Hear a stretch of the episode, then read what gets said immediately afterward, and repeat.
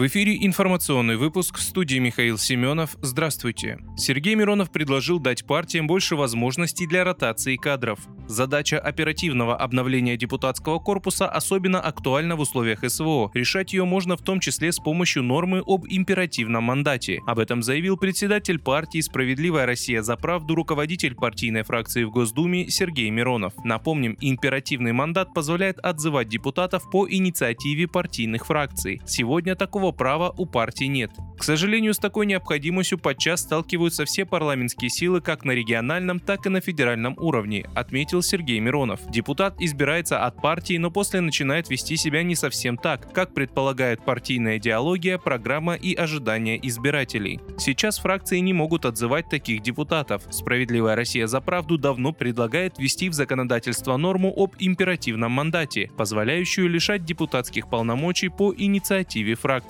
Такой законопроект мы вносили еще в 2014 году. В сегодняшних условиях инициатива не менее актуальна, подчеркнул председатель СРЗП.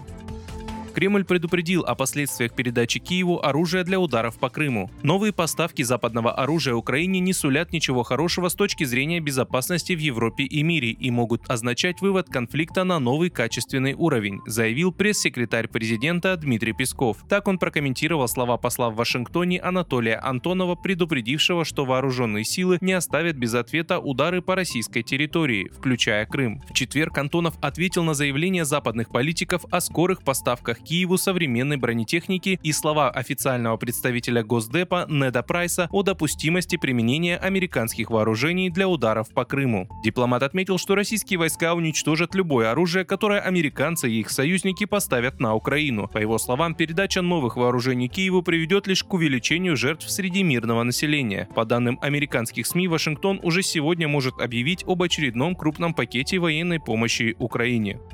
Европарламент в четверг большинством голосов принял резолюцию с призывом к созданию так называемого спецтрибунала по Украине и использованию активов России для репараций Киеву, следует из итогов голосования. Голосование на пленарной сессии в Страсбурге транслировал сайт Европарламента. Документ поддержали 472 депутата, против проголосовали 19, воздержались 33. Резолюции Европарламента по внешнеполитическим вопросам не являются юридически обязывающими, но другие европейские институты должны прислушиваться прислушиваться к мнению евродепутатов. Ранее замглавы МИД РФ Сергей Вершинин заявлял, что Евросоюз пытается прикрыть свою причастность к военным преступлениям на Украине, инициируя создание спецтрибунала. Автомашины «Москвич» будут поставлены в 21 автосалон в России до конца января 2023 года. Московский автозавод «Москвич» скоро откроет 21 новый дилерский центр. Накануне были отобраны партнеры еще в 10 городах России – Санкт-Петербурге, Новосибирске, Екатеринбурге, Ижевске, Кемерове, Краснодаре, Нижнем Новгороде, Набережных Челнах, Ростове-на-Дону и Уфе. К дилерам в Петербурге отгрузки машин начнутся до конца этой недели, а в другие города до конца января, сообщает пресс-служба компании.